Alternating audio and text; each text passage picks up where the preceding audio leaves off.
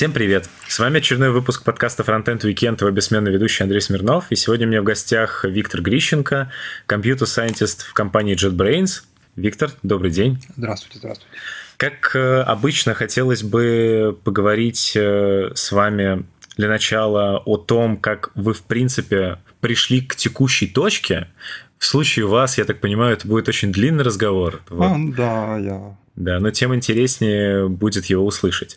Как, в принципе, вы изначально, сколько лет назад там это было, я боюсь представить, увлеклись программированием, и как вот, в принципе, оно пошло? О, как резко вы зашли. Ну, началось это во времена развала Советского Союза, по-моему, еще при Советском Союзе началось, потому что у отца была небольшая компьютерная фирма, и я там прилип немножко к этим компьютерам, которых в стране еще было довольно мало.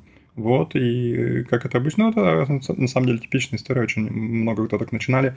Э, все сначала играли в игрушки, потом стали немножко подхачивать игрушки, потом возникла навязчивая идея написать свою игрушку. Вот, вот потом, ну, потом, как обычно, там все всякие этапы написать свой компьютерный вирус там и так далее, э, выучить интересный язык программирования. То есть, на самом деле, это, так сказать, звезда стандартной последовательности, или как это называется у астрономов. Угу. Я вот прочитал э, в описании вас как докладчика на одной из конференций, прям процитирую. «Вырос в городских трущобах, зарабатывал на жизнь перепрошивкой краденных телефонов, но поступил в лицей и покатился по наклонной». Что из этого хотя бы на треть э, правда? Лицей правда. Краденые телефоны? Краденый телефон нет. нет. Слава богу. А про городские трущобы? Ну, это не самый хороший был район. Это был район э, общак Уральского политехнического института. И в 90-е там тоже что-то творилось. Но нельзя сказать, чтобы это были трещобы. Как бы это, это конечно, гипербола. С вами не согласовывали данный текст или согласовывали? Скорее всего, а, я вспомнил, я подал заявку на ту конференцию, я, я немножко подал ее выпивший я был. Я не помню, почему так получилось. По-моему, мне в этот момент кто-то попросил написать срочно заявку или что-то в этом духе, и поэтому как бы там чувство юмора всей красе, а потом это никто не правил. Вот так примерно это произошло. Опять же, если обращаться к другим местам, где тоже можно прочитать описание, что вы работали бэкэнд-разработчиком в Банке России, в Яндексе и в Урал Связь Информе. Вот можно... Все правда, все правда. Да, можно Те примерно же. хронологию восстановить. Ну, то есть вот как вы попали на свое первое место работы и что это было? Первое рабо- место работы – это Банк России. Там писали платежную систему. Меня взяли еще студентом, по-моему, третьего курса. Там э, вся команда была с матмехой и нужен был Юнга. Вот, и меня взяли Юнгой. Я занимался, в общем, практически всем, что не было связано непосредственно с платежами, потому что это как бы была такая ответственная работа, а вот всю менее ответственную работу, всю инфраструктуру сваливали на меня. Вот, я там неплохо прокачался. Мне там еще немножечко Бог помог, то есть, э, ну, я там был официально на полставки, но фактически я работал практически на полную ставку. У них происходила миграция базы данных в бухгалтерии как раз, когда я пришел. И они, когда переписывали меня в новую базу, они забыли добавить галочку, что я на полставки. Я в течение примерно двух лет э, получал как бы зарплату за полную ставку. Ну, потом, конечно, это обнаружил, обнаружилось, но по законодательству эти деньги, по-моему, никак нельзя было уже обратно вернуть. Примерно так. Такие были студенческие годы. Угу. А вы в этот момент в процессе этого еще заканчивали Уральский государственный технический университет? В Уральский государственный университет, без технического. Без технического. Технический это где вот общаги рядом. Вот. Ага. Дело в том, что были немножко два соперничающих вуза, Уральский государственный, Уральский государственный технический.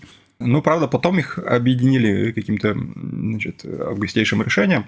Вот теперь все это называется Уральский федеральный университет. Да. Угу. Вы работали одновременно и учились? Да. Ага.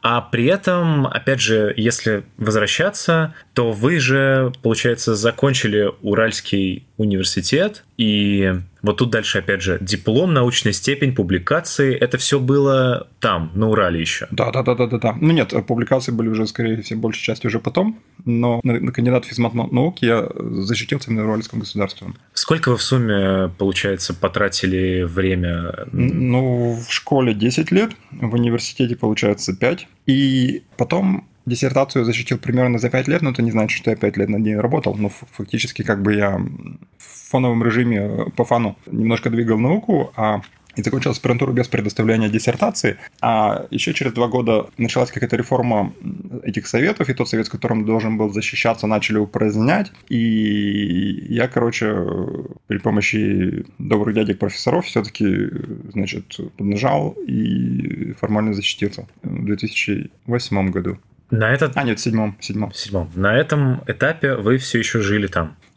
А в Яндекс после Банка России вы ушли тоже там? Я не в Яндексе, я так, тогда давайте из Банка России я ушел в Уралсвязь? Нет, в Корус медицинские системы, но быстро понял, что эта контора скоро загнется. Я обычно быстро понимаю такие вещи. И после этого я ушел в Уралсвязь информ. На самом деле недостаточно быстро. Если бы я понимал это еще до того, как я туда пришел, вот это было бы совсем Недостаточно быстро это сколько? Ну нет, после того, как я туда пришел и увидел, что там происходит, и буквально вот неделя-две обычно понятно, что куда все идет и, соответственно, можно скорректировать э, свои планы. А, и после этого я перешел уже в Урал Связинформ, который Урал Связинформ, ну, часть. Там, на самом деле, э, это кусок Связинформа, он еще назывался сеть цифровых каналов. Ну, суть примерно в том, что это был оптовый интернет на территории Екатеринбурга и Свердловской области, как-то вот так вот, интернет оптом. И где я первый год работал, а оставшиеся годы фактически я уже двигал науку, а работал уже, как бы все само уже работало. Ну, там периодически приходилось что-то делать, но, но фактически это была такая удобная работа, где можно делать науку, тем более, что у меня были... Я защищался по сложным сетям, интернету, протоколам, таким вещам.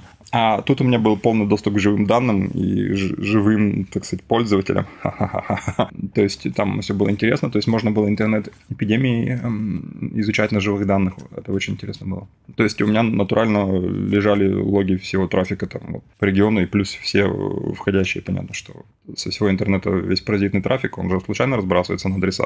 У меня получается достаточно большой диапазон адресов, в которые я ловлю весь вирусный трафик э, глобальный, который приходит. Вот это все было крайне интересно и познавательно. И часть я даже писал диссертации, и она сейчас лежит в библиотеке Ленина и пылится. И сколько вы в Уралсвязинформе проработали? Много, много. То есть э, примерно один год я там по-настоящему работал, и еще года три я там вот так вот развлекался. И потом уже, по-моему, начался Яндекс. Как начался Яндекс? Яндекс начался очень просто. Они стали открывать филиал в Екатеринбурге и его создавал Паша Брославский, и, и Паше нужно было срочно набрать людей, а людей, как обычно в нашей индустрии, крайне сложно набрать. И Паше сказали, что вот я томлюсь э, в конторе провайдера, и, наверное, буду рад. Паша меня как-то нашел, вызвонил, позвал пить кофе, я сказал, ну вот ближайшая кофейня там-то, за два квартала. Оказалось, что в этой кофейне Паша что-то не то произошло в жизни, и он не хочет туда идти. Тогда мы пошли, где можно было попить э, кофе за квартал, там стрип-клуб 911. Ну, просто это единственное место было в районе, где можно было присесть и поговорить быть. Там немножечко оно такое было. С одной стороны было кладбище, с другой стороны было Суворовское училище с плацем там и с артиллерийским училищем. С третьей стороны областная администрация и совмещенный с ней стрип-клуб. Это такие немножко уральская специфика. Вот. Это вы не шутите сейчас, вы действительно... А, ну там а вот областная администрация Кировского района как бы не в том же здании, а вот как бы вот такой проволочек и, и дальше э, стрип-клуб. И вы там проходили собеседование в Яндекс? Да, да. Там, причем эти девочки, их, они там уже, видимо, все готовились к смене, то есть их там скопилось довольно много, но мы заняли столик с Пашей. Паша еще были какие-то претензии к бармену, ну, понятно, что в таком заведении как бы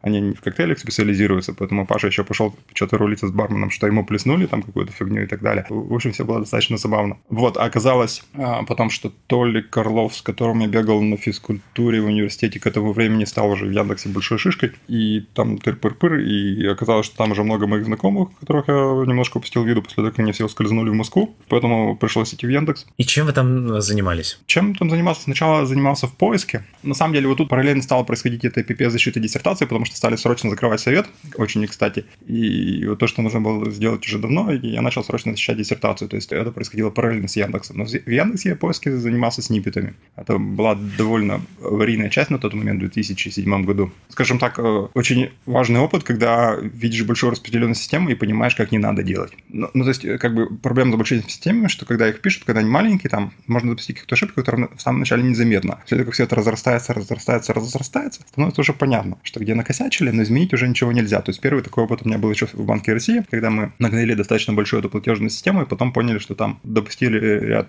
типичных ошибок, которые бывают в больших enterprise Java приложениях, а изменить уже нельзя, просто массив кода уже такой, что ну, это нереалистично. Яндекс все-таки более мощная контора в плане разработки, чем Банк России. То есть, насколько я знаю, сниппеты в результате были перепилены, вылизаны там, и там даже чуть ли не добавили искусственный интеллект, но это уже было уже сильно потом, лет через пять. И сколько вы на этом месте проработали? Вы были бэкэнд-разработчиком? Я был бэкэнд-разработчиком, потом я перешел в коммуникационные сервисы, потом у меня начался тяжелый кризис. В общем, проработал я в этом всем, наверное, меньше года, да. И потом я, короче, пошел обратно пилить науку, но уже как ученый. больших квадратных очках. Это же не вы стучите, да? Нет, конечно. Это, может, мой велик там отколачивает тут? Нет, ваш велик не там. А, ну хорошо. С другой стороны. Я, видимо, думаю, основная проблема с Яндексом была в том, что за время работы в Уралсвязинформе я уже привык э, заниматься наукой. И фактически, работая в Яндексе, я как бы уже это решил, что я типа невероятно силен и крут, и работал рабочий день в Яндексе, и после этого еще почти полный рабочий день делал код к системе, которую хотел показать на конфе. И в конечном счете это привело не очень хорошим медицинским последствиям, там ну, депрессия, дефицит там витаминов, там пятое-десятое. А, кстати, я сейчас очень активно подкармливаюсь витаминами, вот после всего того опыта, то есть я помню, как раз тогда вот после Яндекса, но как раз перед конфой, когда я, я очень сильно... То есть в Яндексе я фактически работал две смены. Ну, то есть сначала я работал в Яндексе, потом я двигал науку делать систему конфе. И в результате к тому времени, когда пришла конфа, я совершенно уже дошел до ручки. И там Анна Фрид, такая профессор, она сказала, да боже ж ты мой, типа, это же обычно студенческая депрессия. Оказалось, что есть такая студенческая депрессия. Это когда студент приходит к профессору и говорит, что вот я неудачник, я говно, я ничего не могу, ничего не понимаю, у меня никогда ничего не получится, я ухожу в академ, я, отчислите меня, я повешусь. Ну, как бы вкратце, вот с таким заявлением. После чего студенты прописываются там в какой-то форме рыбий жира, мегакислоты, вот такие вот вещи. Ну, то есть э, при советской власти просто рыбий жира прописывали. И сейчас это становится омега-3, ну, Доппельгерц, Мюллер, там еще какой-нибудь. И, как бы еще Сольгер тоже из дорогих. Угу. И зашибись, это в течение дня проходит. То есть впоследствии я замечал, что когда я вот залетаю в эту территорию, достаточно начать принимать хороший рыбий жир, омега-3, и в течение одного дня магический эффект, то есть переход от полной депрессии, там, я говно, скорее бы я умер, там, значит, там, ура, ура, там мы всех порвем, там вот это все, там, о, е.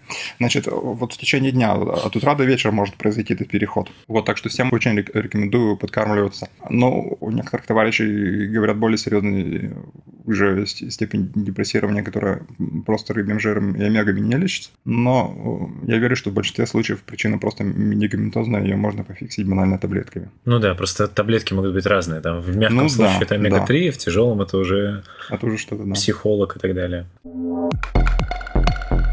Расскажите тогда, по какой причине, в какой момент э, вы решили, соответственно, переехать? А, переехать я решил, это я начал, ушел из Яндекса, начал работать в науке здесь, но я не настолько ушлый человек, чтобы здесь в науке какие-то деньги, значит, э, сидел тихонечко в кабинетике, там у меня был такой сервер размером шкаф, котором у меня лежали Википедия, дам Википедии со всей историей всех страниц, и там, там живого журнала, там еще что-то, и я как бы развлекался, вот потрошил эти данные, делал всякие интересные выводы. И это, в принципе, было крайне увлекательно. Единственное, что деньги начали заканчиваться. А где это было? Это было все еще в Уральском государственном университете. То есть я перешел из Яндекса Екатеринбургского, я перешел в Уральский государственный университет. Вот, и там тихонько сидел на матмехе, там в кабинетике, один ни с кем не разговаривал, потрошил свои данные. А в соседнем кабинетике был сервер размером со шкаф. Вот, и это был такой интересный период, но он продолжался не очень долго, пока не начали заканчиваться деньги.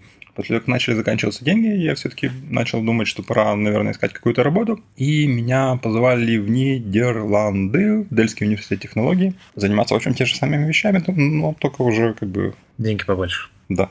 И климат получше. Вот, и, собственно, там плюс-минус, там, то есть я туда съездил, с ними поговорил, мне прислали приглашение, визы, разрешение на работу, бюрократия 5-10, и вот в результате в 2008 году я уже пустил корни в Дельфте. Сколько вы прожили в Нидерландах? Три года. От звонка до звонка. На да. нужно было прожить 5, тогда бы паспорт выдали. Да. Но э, что-то меня потянуло на приключения, и я вернулся к теме с Яндексом. Давайте немножко тогда про Нидерланды. Что вы интересного там делали?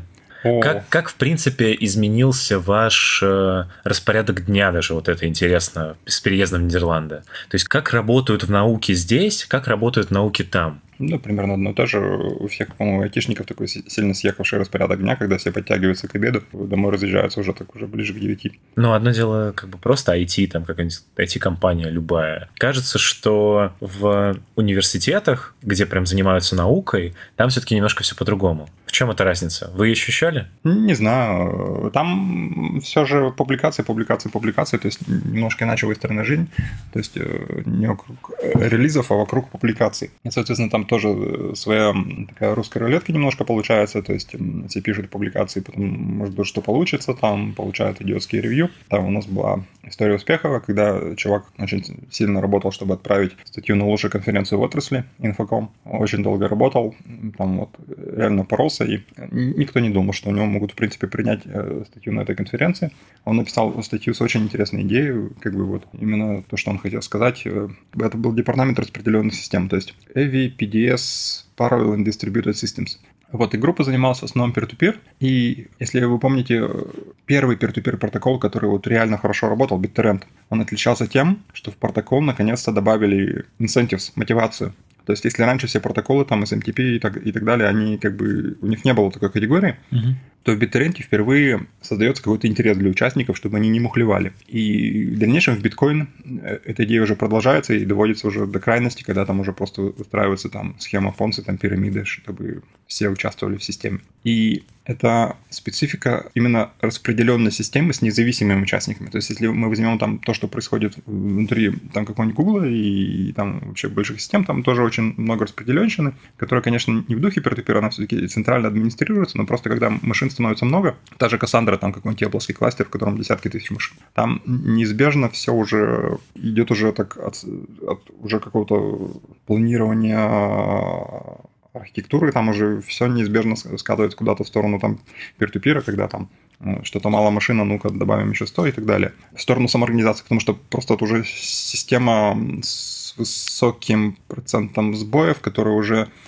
трудно прогнозировать нагрузки, трудно порой вообще понимать, что происходит, если там, ну, эта система там э, куча приложений с ней одновременно работает, и эти приложения могут там меняться в процессе, у, у них меняется нагрузка, там становится более-менее популярной, меняется принцип работы и так далее. То есть уже такая система большая распределенная, она уже там некоторые принципы работы они начинают сливаться вот именно с peer системами, которые просто работают в открытом интернете. А сколько у вас в сумме было публикаций на данный момент? скажем так, меня не дрючили на предмет публикаций, поэтому по основной теме работы у меня, по-моему, одна публикация или две. Нет, вообще не по основной теме работы. В сумме сколько публикаций вашим авторством? С моим авторством, ну, думаю, десяток, что-нибудь такое, там, смотря что считать.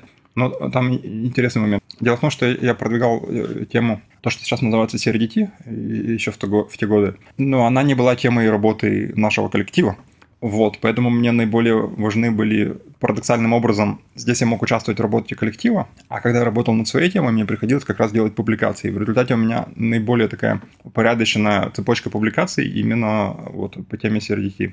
CRDT, распределенный, как сказать, версионированный гипертекст, там вот всякие такие вещи. И там у меня цепочка из примерно, по-моему, четырех публикаций, которые имеет смысл читать, после чего я уже перестал писать статьи, потому что я, я уже сейчас не в академии, и, в общем, я горжусь тем, что я там сделал. Опять же, можете не отвечать, но я попробую спросить. Вот мне просто интересно разница между вашей ставкой в Уральском государственном... Бесконечность. Бесконечность. То, то есть там, в принципе, по российским меркам нормальная айтишная зарплата была. А, то есть вы могли спокойно работать в университете и получать... Э, Что-то даже откладывать, нет? Зарплату схожей с зарплатой... Айтишников в России, там, да. Айтишников России или айтишников в Амстердаме? Нет, айтишники в Амстердаме это еще как бы умножай. Там айтишник там где-нибудь в Гугле в Цюрихе это еще умножай на 5, наверное. Там достаточно социалистическая страна, то есть там нет такого... Ну, зарплата по масштабам российского IT там была сравнимая с моими друзьями, которые работали на разработческих должностях здесь, в Москве. Хорошо, небольшое отвлечение. Каково вам, в принципе, было жить в Голландии? Да, замечательно. Какие вот вам э, три особенности, которых вот не было на Урале, угу. запомнились очень сильно именно вот там вот? Это могут, это могут быть абсолютно житейские России, вещи. Вот э, первая житейская вещь, которую я понял, они любят настраивать вещи так, чтобы все работало и не требовало внимания. То есть ты понимаешь, что все просто продумано и организовано таким образом, чтобы проблемы просто не возникали. То есть когда вот видишь какой-нибудь идиотическое, когда внезапно наступила зима там или еще какая-нибудь фигня, да, и все начинают бегать как ошпаренные там, а там вот просто, особенно первое время это было заметно, пока еще не привык к этому образу жизни, там идешь и видишь, что все очень продумано, чтобы вот один раз сделать, и дальше все получалось как бы уже самой, собой незаметно, как бы просто проблем не возникает, и никто об этом не думает. Но сначала кто-то должен должен был посидеть, очень хорошо подумать и вот как бы вот понять причину проблем и сделать так, чтобы она больше не возникала. И как-то вот у них, ну, учитывая, что у них вся половина страны, она откопана фактически, ну, то есть она огорожена плотинами, если эти плотины взорвать, то половину страны затопит чертям. Учитывая, что они как бы вот живут в таких условиях, у них, видимо, такой национальный характер, причем, по-моему, они э, это огораживание плотин они делали еще тысячу лет назад. Поэтому, видимо, у них уже как-то вот выработалось, что все должно работать само, потому что ты не можешь эту плотину чинить каждый год. Там, а вдруг какой-то год что-то там будет не так. Есть у них такая именно скупо голландская изюминка, которую там у их родственников, там типа всяких немцев и датчан, ее нет. То есть вы знаете, что Наполеона в России спасли голландцы по глупости своей? Я читал, да, об этом. Да. Еще какие вещи запомнились? Ну, я не настолько смелый, чтобы обсуждать женщин в подкасте. Ну, почему бы нет? Если есть что сказать. Там, там вот неинтересно, там вот э, про траву а, вообще неинтересно, да. Не знаю, там как-то выработался вот этот образ жизни, когда я, я живу, в принципе, так, чтобы удобно было доехать до, до аэропорта, и, и у меня все, все время есть чемодан собранный. Ну, как-то... И тогда я уже занимался вот этими темами, которыми я занимаюсь сейчас. А вы в какой период вашей жизни наибольшее количество раз путешествовали за год? За год? В тот? Сложно сказать. Возможно, что в тот, потому что там постоянно были какие-то сходки вот эти. Это был паневропейский проект, потом постоянно, постоянно нужно было кому-то в гости ездить. И плюс еще друзья в Москве, семья в Екатеринбурге, там еще в Питере иногда там 5-10. В результате это действительно такой был очень образ жизни, но, по-моему, с тех пор как бы это нарастало и спадало, но, в общем, как бы система сохранилась. Окей, а в среднем это сколько поездок в год получается? Ой, мало-мало, у Ситника больше. Ситник, по-моему, у него уже паспорт забили штампами.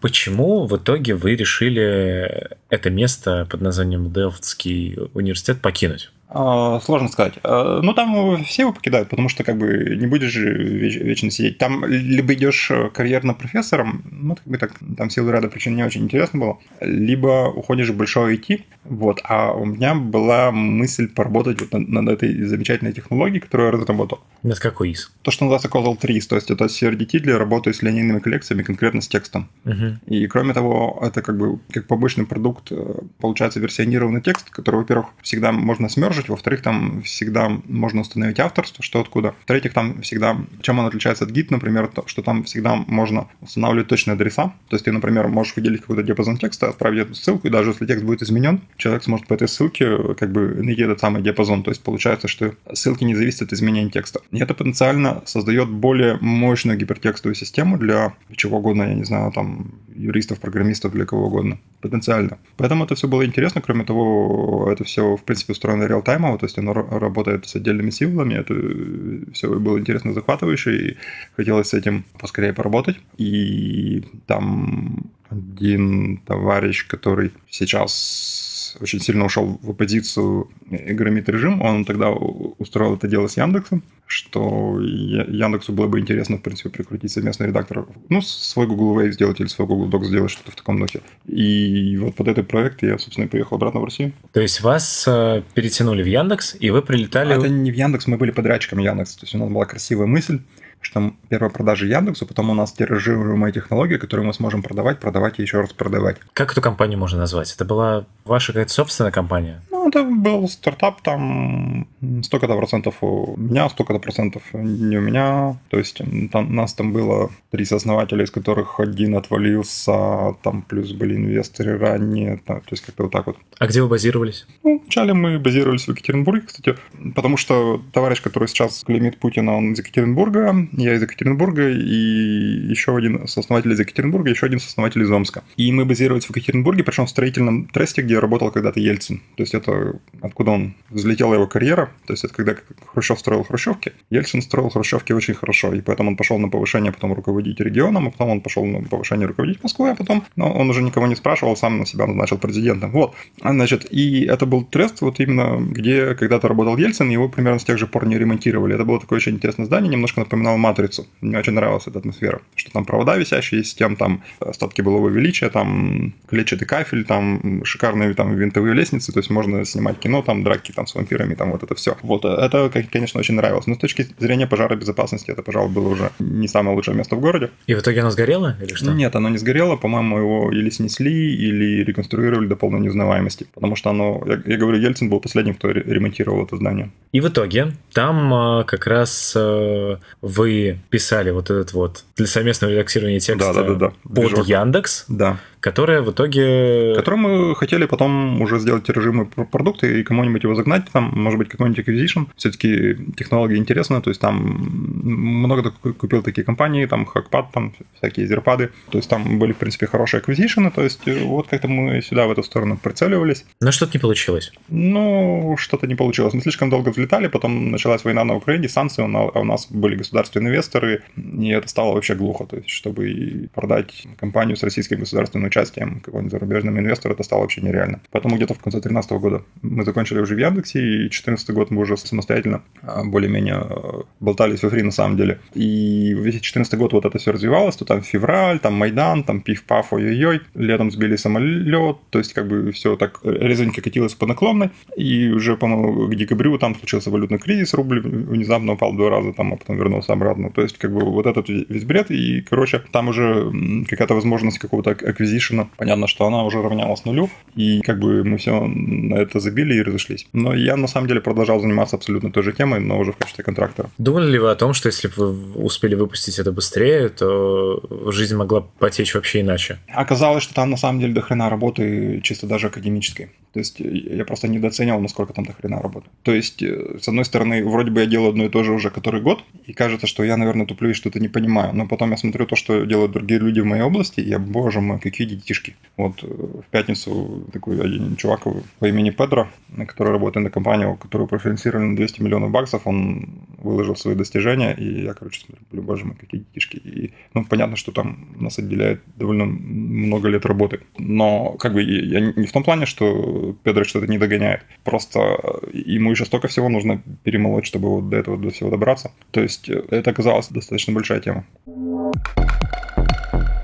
немного сверю часы. У вас, опять же, указано в одном из описаний, что вы занимаетесь фронтендом уже 5 лет. Не занимаюсь. Занимаетесь. Сейчас скажу. Фронтендом я интенсивно занимался в период работы над Яндексом, потому что этот движок синхронизации должен был работать и в браузере, и на сервере. Ну, значит, люди просто глупые. Нет, я просто скопировал это. А, да. И, да. и там вот как раз начал появляться React в тот период. Это вот, то есть, именно в этот период вы занимались Да, фронтендом? и в 2014 году, именно когда уже после Яндекса, потому что в Яндексе еще не было React, React тогда вообще не было, а в 2014 году мы запилили на React там демки, и все это было прикольно. React тогда был еще молодой, там все было очень просто и легко, то есть там не было там вот концепции, абстракции, вот то, что сейчас он оброс там вообще не пойми чем, и там NPM стал там, и на тебе гигабайт не пойми чего. Вот, а тогда все было очень легко и просто, тогда там не было там випака в Бабеле, просто там пишешь код, и все работает, все было прекрасно. Ну, то есть, по сути, вы не были фронтендером, вы делали и то, и то. Я делал и то, и то, да, full stack.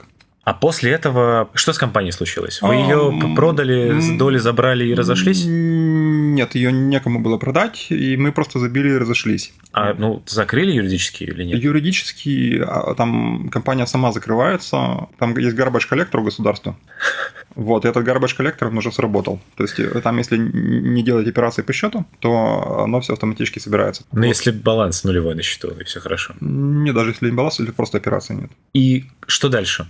Что дальше? Я пошел работать на финнов, у которых был маленький мобильный стартап. То есть они тогда не смирились еще с потерей Nokia, и там было еще много бывших нокиевских инженеров, и они пилили стартапчик именно с мобильным устройством, для которого нужна была именно синхронизация данных. И я был настолько везуч, что вот мне целый год платили за то, чтобы я делал синхронизацию данных для устройства, а потом оказалось, что устройства они не могут выпустить в достаточных количествах. И Swarm вы сделали именно в этот период? Да. Ну нет, Swarm это еще с 2014 года, по большому счету. Но, но... То есть вы начали делать Swarm, вот когда делали платформу да, да, для да, Яндекса? Да, да, да, да. А продолжили там? Да. Ну, там чисто академические подвижки были. Я, я помню, последняя большая академическая подвижка, она случилась в сентябре 2015 года. То есть это когда я еще работал на финнов. Я причем даже помню, в каком месте Хельсинки меня ударило по голове, что я там использую version векторы, а можно их не использовать, если там чик -пык и как бы так одно, другое, третье, и, и как-то значительная часть системы оказалась переделана в результате. Я помню, тогда я, я еще от неожиданности выпил бутылку минту за, за один вечер. Если знаете, это такая настойка 50 градусов. А что вообще происходит э, со Swarm ом? У него куча звезд на гитхабе, но он в итоге хоть в какой-нибудь там production проект влез? А в production проект он не влез. Значит, недавно там наводил порядок Олег Лебедев. То есть он там как бы подровнял все прочитал и так далее. Но, по-моему, в проде он нигде не работает, или я, я про это просто не, не знаю. Причем это уже, это, это, то, что сейчас называется Swarm, это немножко сильно отличается от того, что было в 2014 году или в 2015. Сейчас соображу. То есть где-то в процессе там от, от Swarm а отделилась Replicated Object Notation. Общая мысль. Ну, рон который. Рон, да. То есть как бы это нотация, которая, в отличие от Джейсона, Джейсон как бы может выразить состояние, а рон, он, как бы сказать, он может и выразить и состояние, изменения, и вообще что угодно по этому спектру. То есть, если у нас есть полное состояние системы, это как бы одна сторона спектра, и у нас есть операции изменений, это другая сторона. И получается, что Рон, он может абсолютно любую градацию, то есть он может куски состояния в перемешку с изменениями переправлять. То есть, э, то, что одному коллеге из Google очень понравился мой слоган «State is change» и «Change is state», то есть э, нет разницы между изменениями и состоянием. Ну да, я смотрел доклад. А вот э, получается, то есть Рон отделился от Сворма, да. Как вот вы относитесь к тому, ну то есть вот вы делаете какие-то проекты ага. open source, ага. как вы относитесь к тому, что дальше с ними происходит? То есть какая у них судьба на выходе? А, какая у них судьба? У них достаточно академическая судьба. Ну, сейчас э, Трудно сказать, что происходит. Вот, например, есть замечательный человек, Бабулевич. Он меня чем удивил? То, что обычно, когда нужно рассказывать вот про рон, как это все работает, я очень много сил трачу на то, чтобы объяснять людям, как это работает, и, как правило, понимают после этого неправильно. То есть, когда начинают задавать вопросы, понимают, что поняли неправильно. То есть, в принципе, у всех как бы свои сильные и слабые стороны. У меня, видимо, нет способности к объяснению. Сейчас мы, например, очень плотно работаем с Юрой из Касперского, который именно хаскейлист, и он очень плотно работает именно по спецификации Рона. Как-то я удивляюсь, как он находит все там неточности, все молчания. И я надеюсь, что однажды у Рона будет очень хорошая формальная спецификация. Так вот, Бабулевич отличался тем, что я ему вообще ничего не, помогал. Он просто сел, прочитал статьи, сел, прочитал спеки, сел, прочитал код и написал очень развернутый анализ этого всего по своей инициативе. И он практически везде прав, что шокирующе. Обычно так люди не могут. Он практически все понял правильно, кроме каких-то вещей, которые я, я вообще не рассказывал, не укладывал, которые, как бы, собственно, и понять нельзя. Но вот все, что есть в публичном доступе, он понял абсолютно правильно, и он написал развернутый анализ. После чего его, например, его наняли в Apple. Чем он там занимается, я, например, не знаю. И как бы вот это проблема всей академии, на самом деле, что а, все пишут статьи, а где-то используются в индустрии, иногда узнают, иногда не узнают. Вот, например, в Нидерландах не так далеко работал от профессора Тененбаума. Оказалось, что он автор самой популярной операционной системы в мире, он просто про это не знал. Окей. Okay. Ему просто не, сказ- не рассказали. То есть тут как бы есть такие аспектики, как бы такие, которые немножечко иногда щекочут нервы. Вот этот вот финский стартап, или, может назвать стартапом, нет? Угу. А, он как назывался? Солу. Вы там проработали сколько?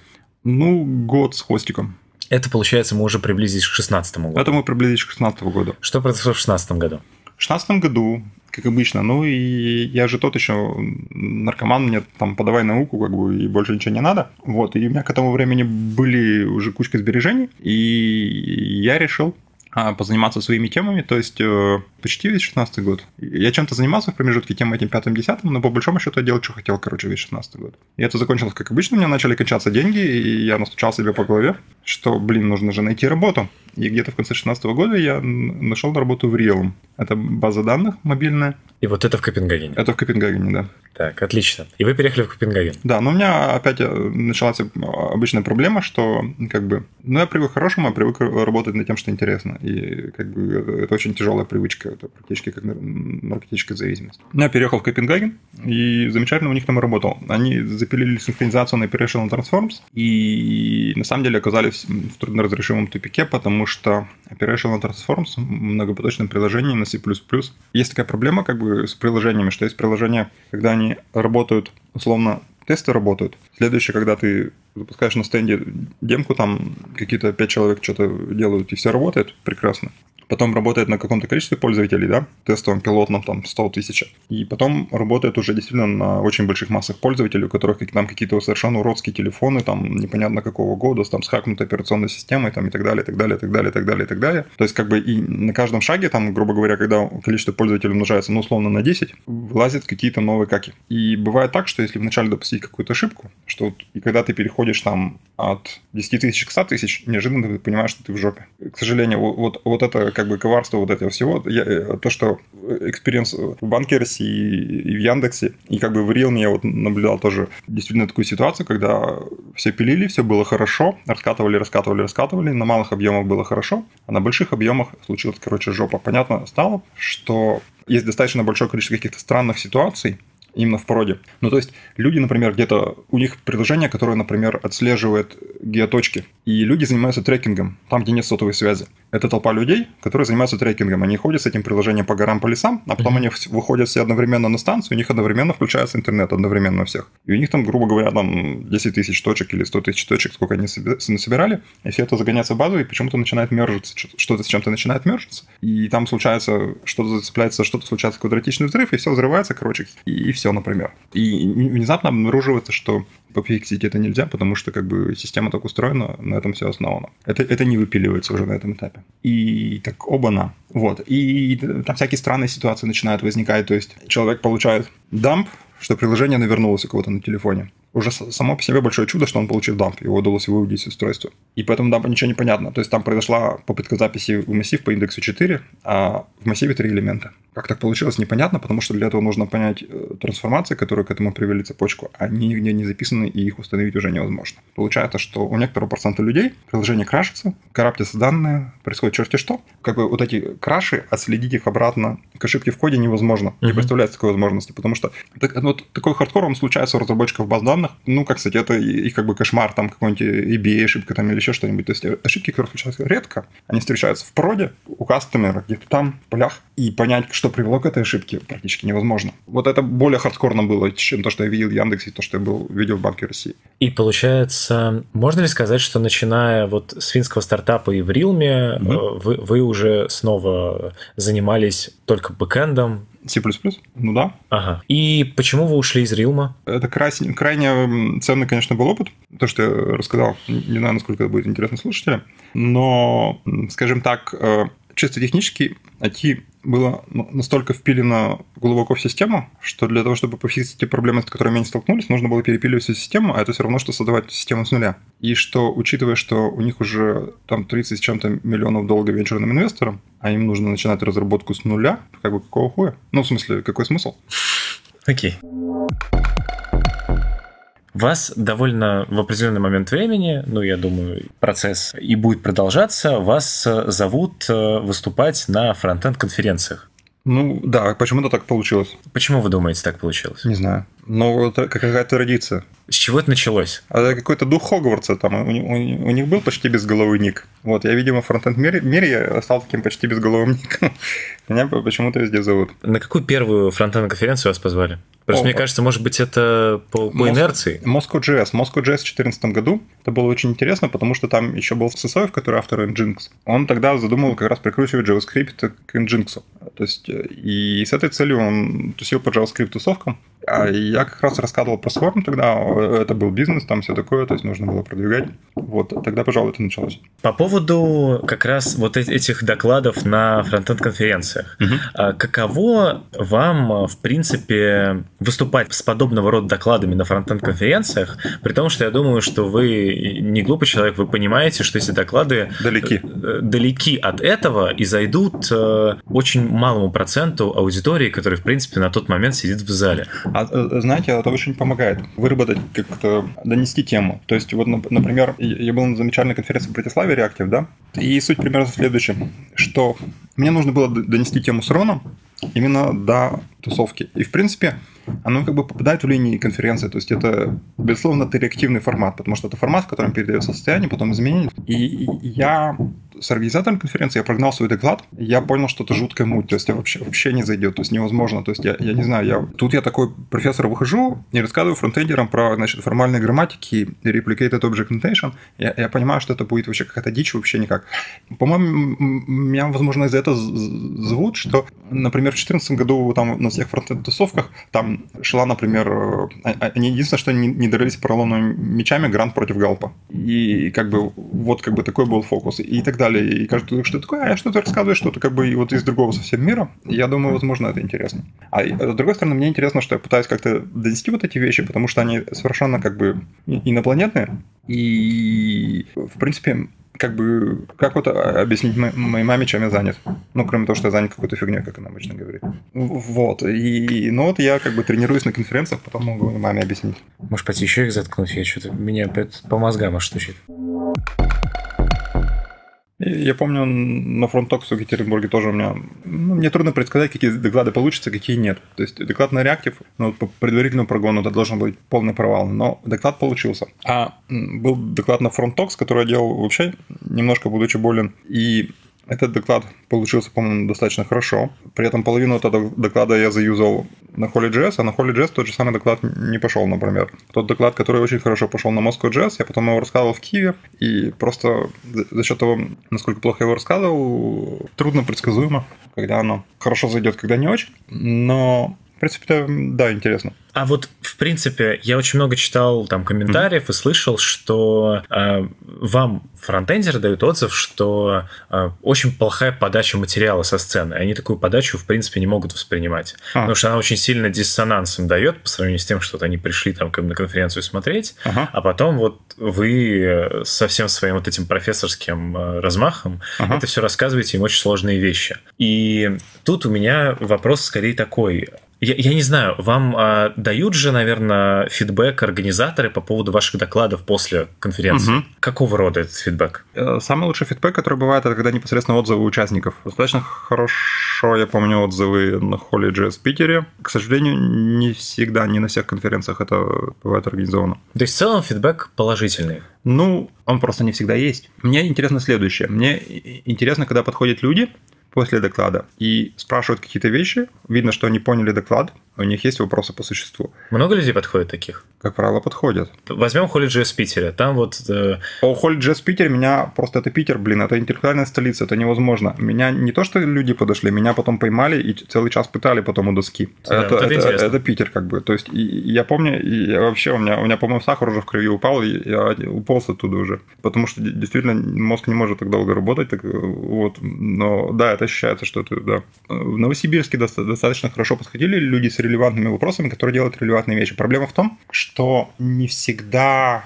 кто-то делает что-то релевантное. Например, были там достаточно провальные доклады, когда тема вообще не, не зашла, люди не поняли, о чем я даже пытаюсь рассказать. То есть, например, когда я в Новосибирске выступал в 17 или в 16 году. В 17 году я выступал в Новосибирске весной. Там я действительно очень плохо подал тему. То есть, действительно, я начал гнать на JSON на конференции для фронтендеров. Это... На Кодфесте. На Кодфесте, да. Uh-huh. Вот. Но потом, например, на Reactive в Братиславе погнал на JSON. И на... А там зашло? Там зашло. Ну, потому что у меня уже был этот, этот опыт. Я понял, вместо того, чтобы говорить, здравствуйте, я безумный профессор, ваш Джейсон говно, там, типа, ничего не делайте здесь. И как бы все так, оба наш, что такое, как бы, а где выход? А тут я зашел с той стороны, что я вот сдвинул фокус, что вот я прилетел сюда на самолете. Этот самолет, чтобы не столкнуться с другим самолетом, он использовал протокол, и этот uh-huh. протокол не использует Джейсон и никогда не будет использовать Джейсон, потому что Джейсон все испортит.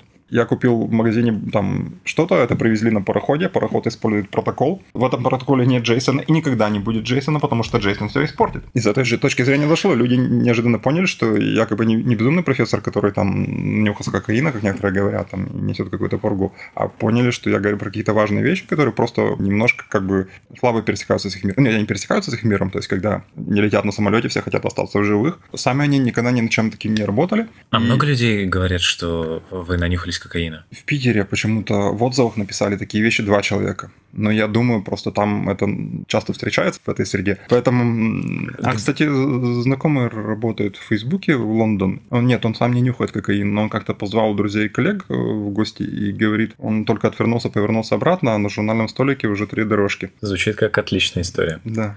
Как раз э, я еще слышал слух, а правда ли, что Лагакс был придуман, когда вы вместе с Сидником и Абрамовым пили? Нет, мы пили отдельно. Мы пили, по-моему, в том же баре, но я с Сидником, а Сидник с Абрамовым. Как бы два приема. То есть Сидник вдохновлялся вас двумя разговорами? Ну да, в общем и в целом. Э, на самом деле Абрамов хороший человек. Он еще до того, как он был знаменитым, он э, закинул нашу демку на Hacker News, и почему-то оно очень хорошо пошло, и оно потом целый день там висело. Единственное, что это немножко неожиданно произошло, у нас э, все начало рушиться тут же от нагрузки, но, но это был очень интересный день. У вас э, где-то в период 2014 года вы еще пользовались Фейсбуком, я нашел там пару длинных постов. Вы пошли в аспирантуру, чтобы откосить от армии. Похоже на правду, да. Вопрос какой? А думали ли вы, чтобы произошло, в принципе, с вашей жизнью, если бы в России не нужно было идти в армию? Ну, как кстати, я достаточно хорошо шел по такой индустриальной колее, и, скорее всего, из Банка России я перешел бы в какую-то более крупную айтишную контору, и, скорее всего, просто я раньше оказался бы в Яндексе. Я, я бы оказался там без э, академических интересов. Ну, то есть то же самое, ничего бы не изменилось? Нет, изменилось бы, потому что те, кто оказались в Яндексе э, на пару лет раньше, они, у них существенно другая была карьерная траектория, чем те, кто оказались на пару лет позже. Но, с другой стороны, непонятно, у кого лучше, потому что, сколько я вспоминаю сишников, которые были в Яндексе вот одновременно со мной, они все свалили в какую-то Калифорнию там, вот что-то такое. Но, с другой стороны, быть руководителем какого-нибудь направления в Яндексе тоже достаточно непогано. Ладно, давайте тогда как раз э, здесь перейдем к моим стандартным вопросам. Как раз вопрос примерно в тему. Думали ли вы, э, в принципе, кем бы вы хотели, могли бы стать, если бы не вот пошли по этой стезе ученого, разработчика и так далее? Ну, нет. Дело в том, что, учитывая, что еще со времен Советского Союза я уже увлекался компьютерами... Это понятно. А это... вот до этого? Вот, вот представьте, вот компьютер не создали. Что вам было интересно? Интересно, кроме? Какой, блин, интересный вопрос? На него, блин, сложно ответить.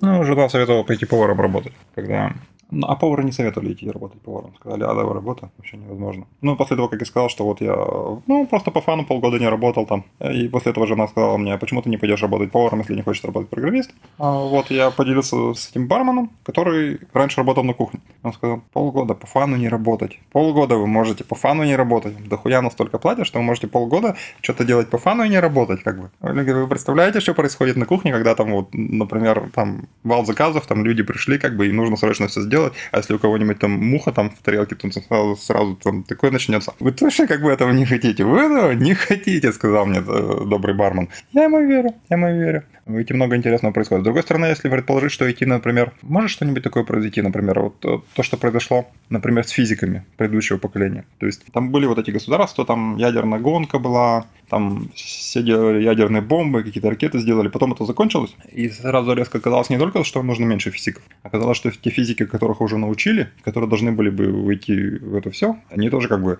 И вот много этих физиков потом ушло в айтишники, например, там или еще куда-то. А вот если предположить, что такое случится с IT, то есть если, например, окажется, что, например, пузырь там с Фейсбуком, Твиттером, например, пипец как лопнет, например, вдруг. То есть э, вдруг внезапно окажется, что люди неожиданно поняли, что Facebook это, короче, нехорошая компания, которая продает плохим дядям их личные данные, и что вообще-то друзьям могу позвонить и по телефону, зачем мне Facebook, и как бы и, и немножечко как бы окажется, что вот это была мода, там все такие, о, там ностальгический, да, это там 2000-е, там типа 2010-е, да, помним, помним, тогда еще были социальные сети, например. Ну, очевидно, что просто зарплаты пойдут вниз, потому что спрос люди, сильно уменьшится. Как бы, да, люди будут готовы пойти хоть куда, и внезапно все станет немножко проще. Я, я последнее время, кстати, слушаю американских комиков. Мне понравился Билл Бур, Бер. У него такой, он, ну, он такой простой чувак, но у него, у него такие очень прагматичные мнения по поводу этого всего. И он как бы совсем не связан никак с IT. И это интересно, как он отзывается об IT, что там а, всякие нерды, которые very creepy, которые постоянно за вами шпионят. И там про Ancestry.com он сказал, что Why would you want to send your saliva to the cloud? Why don't you go straight to the Illuminati to help them build your robot replacement? как-то масса простые люди, они как-то начинают осознавать, что э, зачем отдавать эту информацию о себе непонятно кому, который использует ее непонятно зачем. тут может чуть назреть, не знаю. React, Angular, Vue или Ember? Я писал на React, я не настолько экспертен, но... И слава богу, так Да. даже интересней. Эмбер, у меня есть, конечно, мнение по поводу Эмбера, но это скорее мнение по поводу, ну, неважно.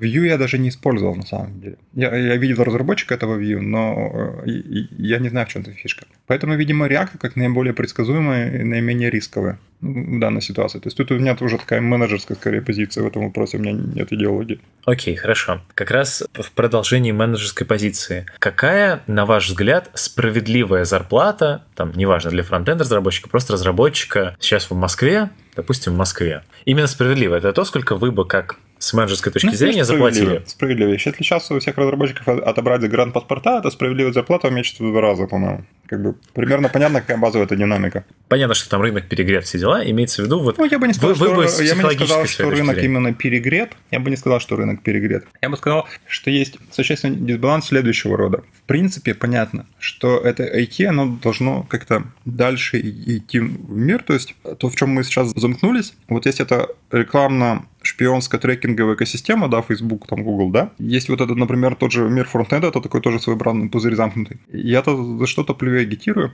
что все это должно пойти как-то в нашу, как, как говорит этот Андерсон, software is eating the world. Но конкретно сейчас software немножечко поподавилось, потому что сейчас у нас есть вот этот так называемый интернет of shit, а критические системы, которые там, я не знаю, продажи авиабилетов, они, не знаю, там значительные куски этой си- системы, они написаны еще в 70-е годы, и, и как бы немножко какой-то затор образовался. То есть рынок, конечно, перегрет, но там вот, вот эти деньги, которые швыряли в блокчейн в огромных количествах, например, да, то есть ви- видно, что деньги, в принципе, есть, делать что-то нужно, но как-то не проходит в физический мир. Вот, вот тема со смартфонами, конечно, хорошо зашла, хотя, конечно, там есть тоже нездоровые элементы вот этой всей динамики, когда ты покупаешь этот смартфон, а этот смартфон потом за тобой следит, там, и, и ты его не вполне контролируешь и так далее. И мне, мне кажется, в индустрии в целом тоже как-то сейчас действительно эта перегретость, она вызвана скорее тем, что деньги продолжают нагнетать в индустрии, а как бы большой идеи, куда дальше рвануть, нет. То есть поэтому все как бы вот ломанули за блокчейном, хотя что там ловить-то? Окей, я понял. Опять же, если называть какие-то цифры, то вот если вы действительно, вот у вас есть там конторка, вы отобрали загранпаспорта, сколько вы платили разработчикам? Ну, товарищ Сталин же, он не только загранпаспорта, например, отобрал, он еще поставил там колючку, пулеметчики, и все работали за харч. Причем Вы тоже так хотите? я бы хотел быть на месте работодателя в данной ситуации, Мгм. конечно.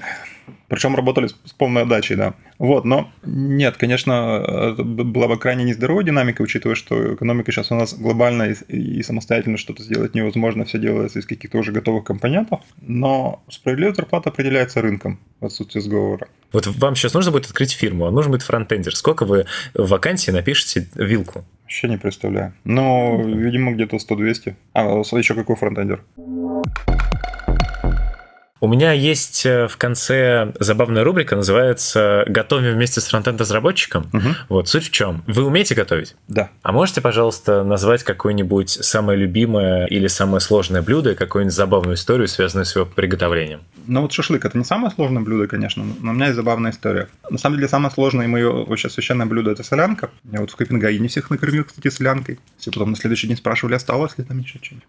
У меня причем как бы рецепт солянки, который я считаю, что который трус солянка, потому что я считаю, что появлением ресторанов рецепт солянки испортился, потому что солянку стали делать сборную в расчете на быстрое приготовление. Ну, тут как-то, я не знаю, как там бармены заранее смешивают ингредиенты, да, чтобы плесь, плесь, плесь, как бы и готово. И то же самое в ресторане, то есть они как бы сделали сборную солянку, в которой там просто высыпаются ингредиенты, заливают горячим бульоном, оп, на, на вперед. Вот, но это совершенно не тот суп, потому что хороший суп, он должен настояться, то есть это совсем другая вещь. То есть я считаю, что ресторанная солянка это преступление, но с другой стороны, я понимаю, что хорошая солянка, ее очень сложно рентабельно сделать из нее бизнес, потому что там три сорта мяса, она готовится 4 часа, желательно в каменной печи, конечно, но, в принципе, можно готовить и на газу. Это невозможно по рентабельности как-то, м, потому что там, я не знаю, пицца, там блин, сверху насыпали, насыпали, насыпали в печку, раз, два, три, хоп, готово. Угу. Все, пожалуйста, как бы деньги в кассы, культура в массы. Солянка крайне сложно такое сделать, то есть это такое хорошая солянка, это крайне нерентабельное блюдо. А интересная история была с шашлыком. Я заготовил мясо на шашлык, я его замариновал. Дело было как раз до Бруджа. Балчики – это такой город, которому там что-то 5 тысяч лет, может быть, 4. Очень хороший город. И тут начался дождь. Но я думаю, когда дождь закончится, как раз все замаринуется, и все будет хорошо. Потом я смотрю рецепт, этого маринада, а там написано он получасовой. Но обычно там они такие на всю ночь оставили, да? А тут маринад был агрессивный, там с большим количеством лимона, что-то там еще. Короче, полчаса. Это такой быстрый маринад. Я думаю, блин, вот накосячил. Нужно быстрее ехать. А вот, а дождь еще толком не закончился. И я быстро хватаю это мясо и еду на берег, там товарищ. Ну, товарищ такой говорит, ну, блин, как бы, ну, ты как бы думай, как бы, где ты сейчас возьмешь дрова? Только что, это берег моря, только что прошел дождь. Рядом такая полоса зеленки, зеленка вся мокрая. Как ты что сейчас приготовишь там? Ты тупой, нехороший человек. И уходит. Я так огорчился. И в, результате я нашел под камнями, там топляк, его выбрасывают на берег, и он высыхает. Идеально высыхает, потому что там солнце. Угу. И этот топляк, который лежал под камнями, он был идеально сухой. И сделал шикарнейший шашлыки, и чуваку отправил фотки.